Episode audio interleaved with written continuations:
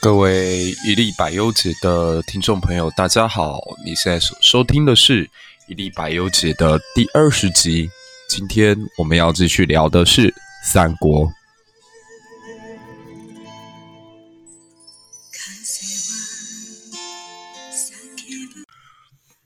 那我们这一期继续延续十九集所聊到的三国。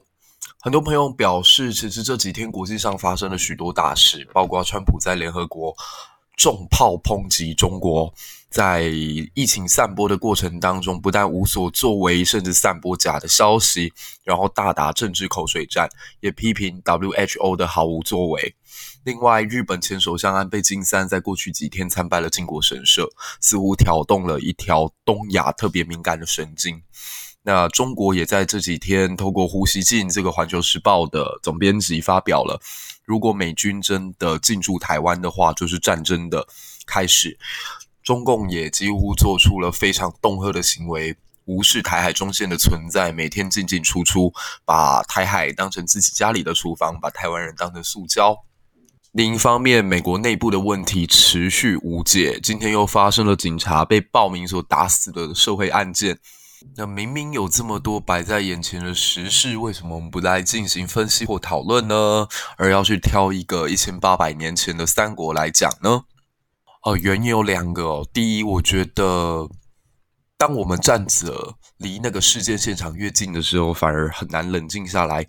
好好的做客观的分析。毕竟我们身处其中，其实每个人都有自己的情感，所以会做出一些。不是很客观的判断。那第二是，我觉得三国时代其实对当前的我们都还有点借鉴意味，因为无论是三国还是现在，其实我们都身处在乱世当中。那为什么乱世会到来呢？我想这个问题，无论是一千八百年前的人，还是现在的我们，都有共同这样的一个疑惑。那我认为，其实。乱世不是一个国家或一个政党，甚至是一个个人可以带来的冲击，不会是这么单一的因素可以导致的。它往往是多重因素的叠加，就很像现在，如果你再回头看二零一八年韩国瑜的崛起，你就会知道，那不是因为所谓北农一个菜贩凭借自身魅力所能挑起的，它背后是无数的政治力量搅动，无数的人在做的图谋。你可以说有国民党的宫廷派，有这个民间不喜欢民进党的势力，有所谓反同性婚姻的保守派，甚至还有对岸虎视眈眈的红色势力，以及在台北做官成败的科室的想法。那同样的，我们当前世界会这么混乱，其实也不是因为习近平取消任期，也不是因为安倍晋三退下首相，更不是因为川普今天又失言讲错了什么话。我们现在看到的所有的现象，都可以说只是结果，但不是成因。那我一直认为，其实乱世会到来，跟有新思想开始传播，有新技术开始发明，甚至有些新工具开始使用，都有非常大的关联。那另外一个就是中央原本最具统治力量的人或者政府受到了许多挑战，进而开始动摇。那当前世界当然就是美国，原本是具有主导地位的一个中央政权，可是因为它近年来内部问题特别的多，然后左派右派的想法越聚越远，而且在几次大选下来会发现矛盾只有加深而没有解决，然后外部还有中国崛起的压力，一个所谓共产集权的体制正在挑战民主自由的思想。那三国时代其实也差不多，就是当时的中央朝廷基本已经完全瘫痪。大家应该都还记得国中或高中课本上面提到的那段恶循环，就是皇帝年幼即位，太后干政，然后外戚也干政，最后皇帝联合宦官诛杀外戚，然后又重新进入到皇帝年幼即位这样子一个很可怕的恶性循环当中。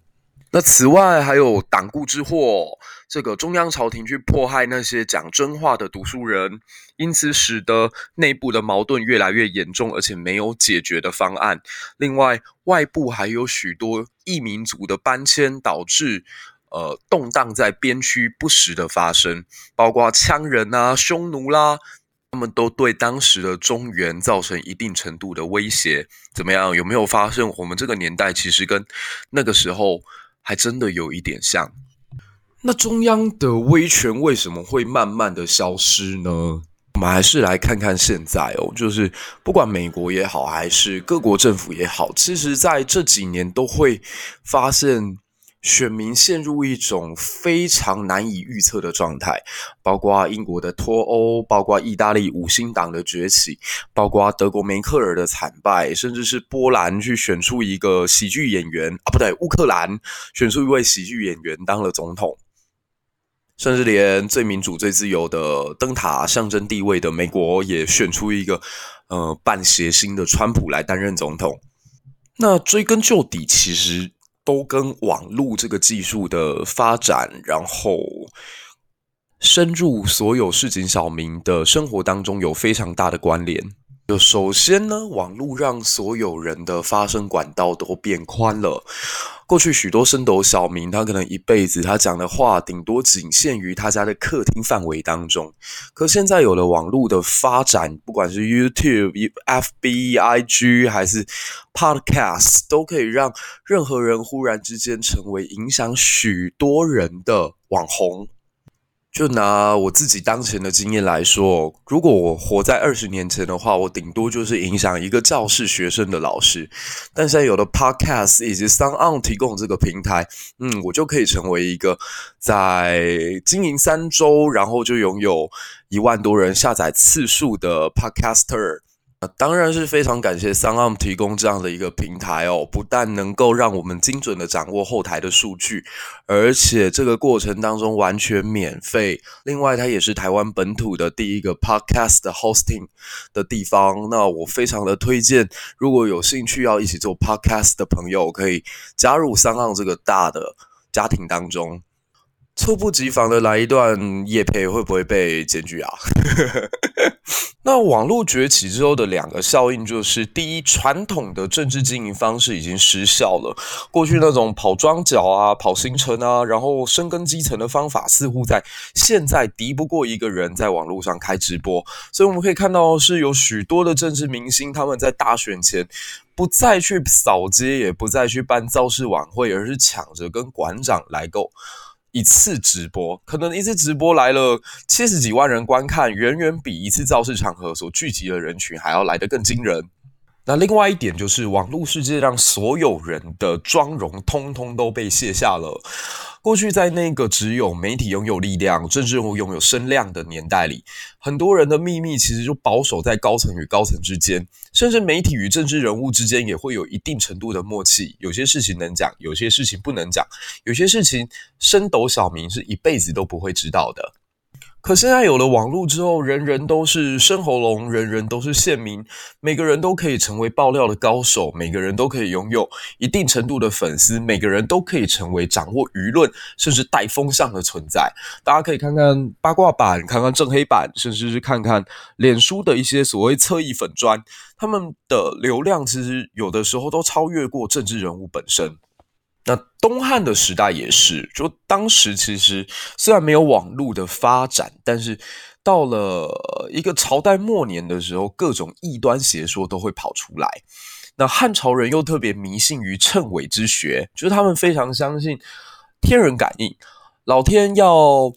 表达对人世间统治者的不满，会透过一些灾异来显现，例如地震啦、洪水啦、台风啦、飓风啦，或者是。黄河改道啦，那发生了天灾之后呢？而一般老百姓就会觉得，是不是现在的皇帝德不配位啊？是不是现在的官员做得不好啊？是不是现在的政府失能啊？是不是疫情并没有防止好，只是政府在盖牌啊？而往往引发这些谣言的人呢，就会成为附近邻里所吹捧的网红。反之，传统上面好好做一个人，好好读书，好好到朝廷当官的这条路，反而是被堵塞住了。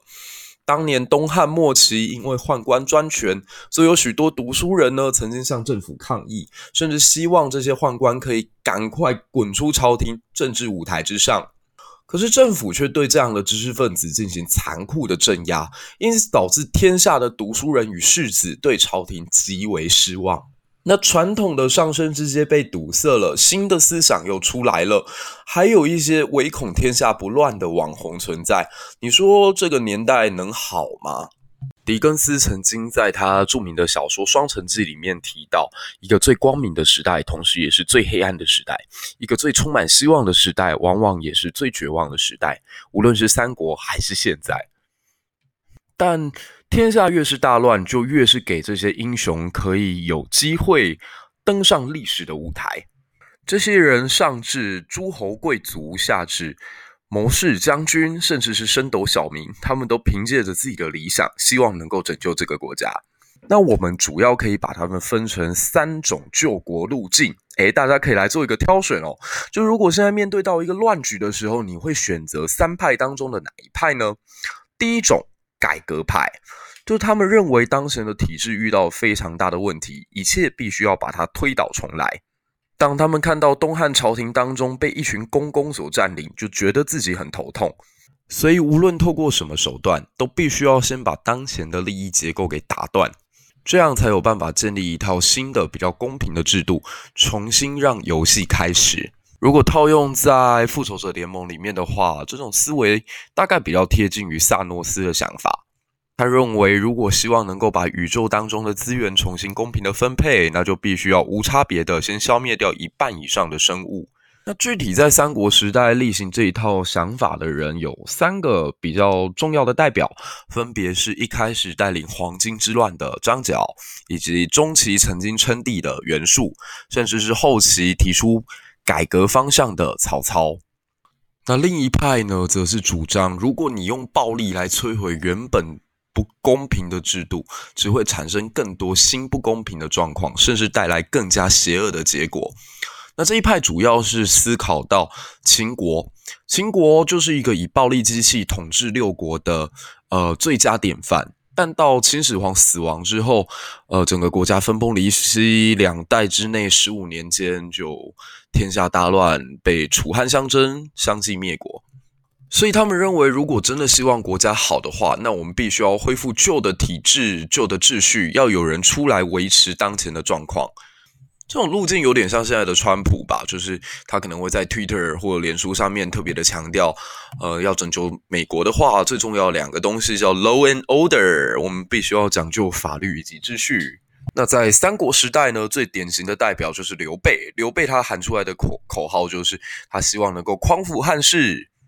汉朝在他的心目当中是一个统治极为有效而且很不错的时代啊。那现在天下会大乱，是因为人心浮动。如果用曹操那种方法，用屠杀的方式重新建构一个新的国家，并不见得会比较好。那当然也有更加保守的，他既不想往前进，也不希望往后退，他希望能够站在现在，维持所谓的中立或现状。那摆在三国时代最具代表性的，大概就是董卓跟孙权。就大家不要看董卓入京师非常嚣张跋扈，其实他就是希望能够维护他们西凉人的面子。过去董卓所生的西凉长期被中原看不起，然后很常被派去打羌人当这个所谓的肉盾，所以就是好事都没有我的份，然后坏事全部都我来担这种感觉，所以。某种程度上，董卓进京师就是替凉州人出一口气。大家可以看到，其实他并没有什么取天下的野心哦，因为他后来就是把他所有的钱放在了煤务，然后就躲回长安去了。那另一个代表就是孙权啦。孙权在三国群雄当中算是野心最薄弱的，不但称帝时间很晚，而且年号也特别特别没有志气。当时他的年号叫黄武啊，这个黄武是怎么来的嘞？原因是当时的魏国曹丕呢，年号叫黄龙，然后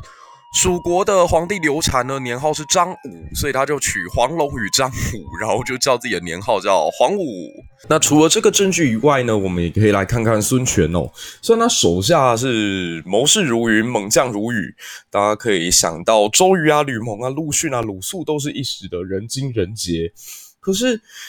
江东势力其实基本上对于进取天下、统一中原是没有什么兴趣的。不信的话，大家可以去看看孙权的势力。每次只要遇到别人来进攻他的时候，他就会变得超猛。像说曹操方面曾经对东吴发动三次灭国级的大战役，包括赤壁之战、石亭大战跟东兴之战。赤壁大战大家能耳熟能详哦，就是周瑜带领的水师在江面上面打破曹操十几万人马。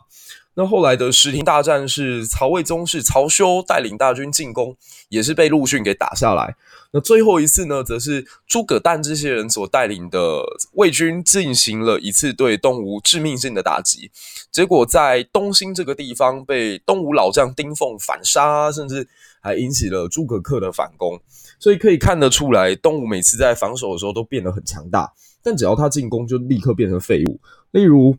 非常非常有名的合肥送头战，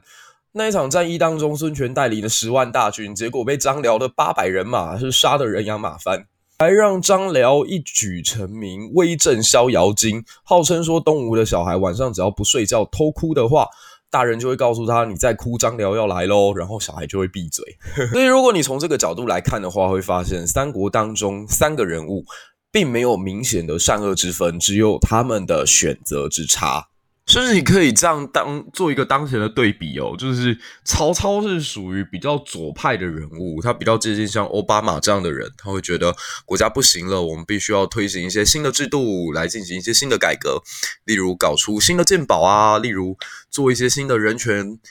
推进啊。那刘备就比较像是川普，刘备每天喊着他要恢复汉室，这个汉贼不两立，王业不偏安，就有点像川普每天在 Twitter 上面喊的 “Make America Great Again”。你看这多像啊！一个要让美国再次伟大，一个要让汉室重新复兴。所以你可以说曹操就是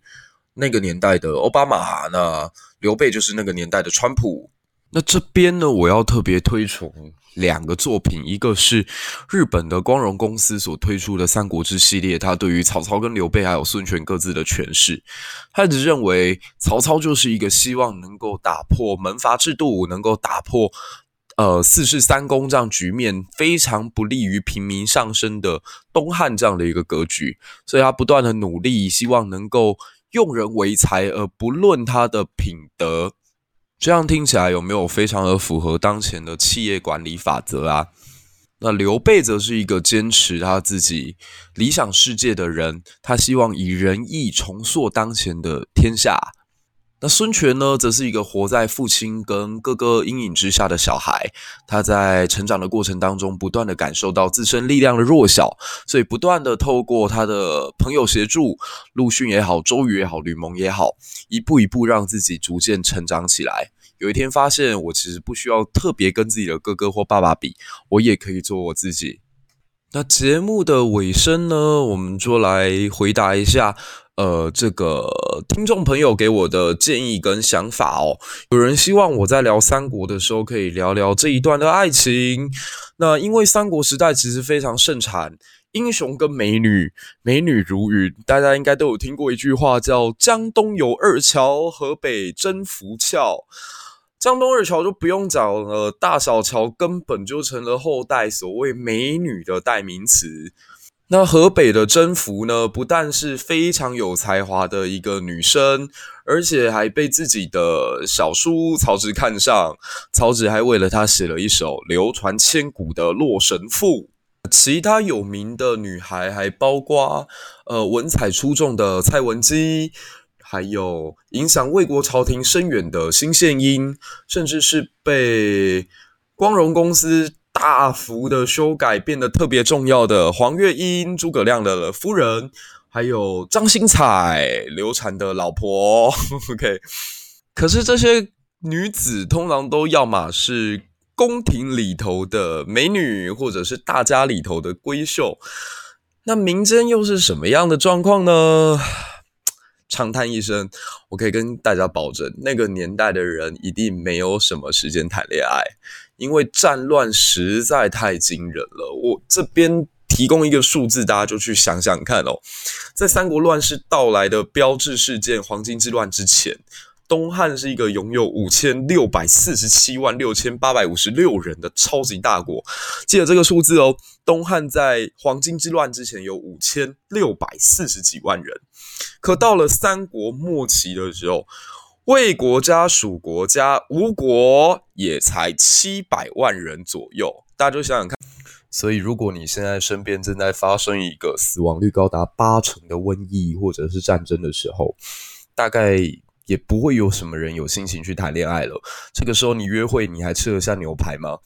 但的确，这个年代有一些传唱千古的爱情佳话。呃，有人可能第一个想到是吕布跟貂蝉，可吕布跟貂蝉这个故事基本上应该是假的，因为连貂蝉这个名字、貂蝉这个人到底存不存在，都是目前史学界的一个争议话题。但有被文学记录下来最为广泛流传的，大概就是孔雀东南飞。孔雀东南飞其实就差不多就是在汉末三国这个时候发生的一个事情。呃，一位小吏、小官员的母亲，逼迫着自己的媳妇必须要改嫁，然后弄得自己的儿子跟媳妇都非常的难过。最后他们两个人双双殉情。那女生叫做刘兰芝，男生叫做焦仲卿。刘兰芝最后是揽裙脱丝履，举身赴清池。那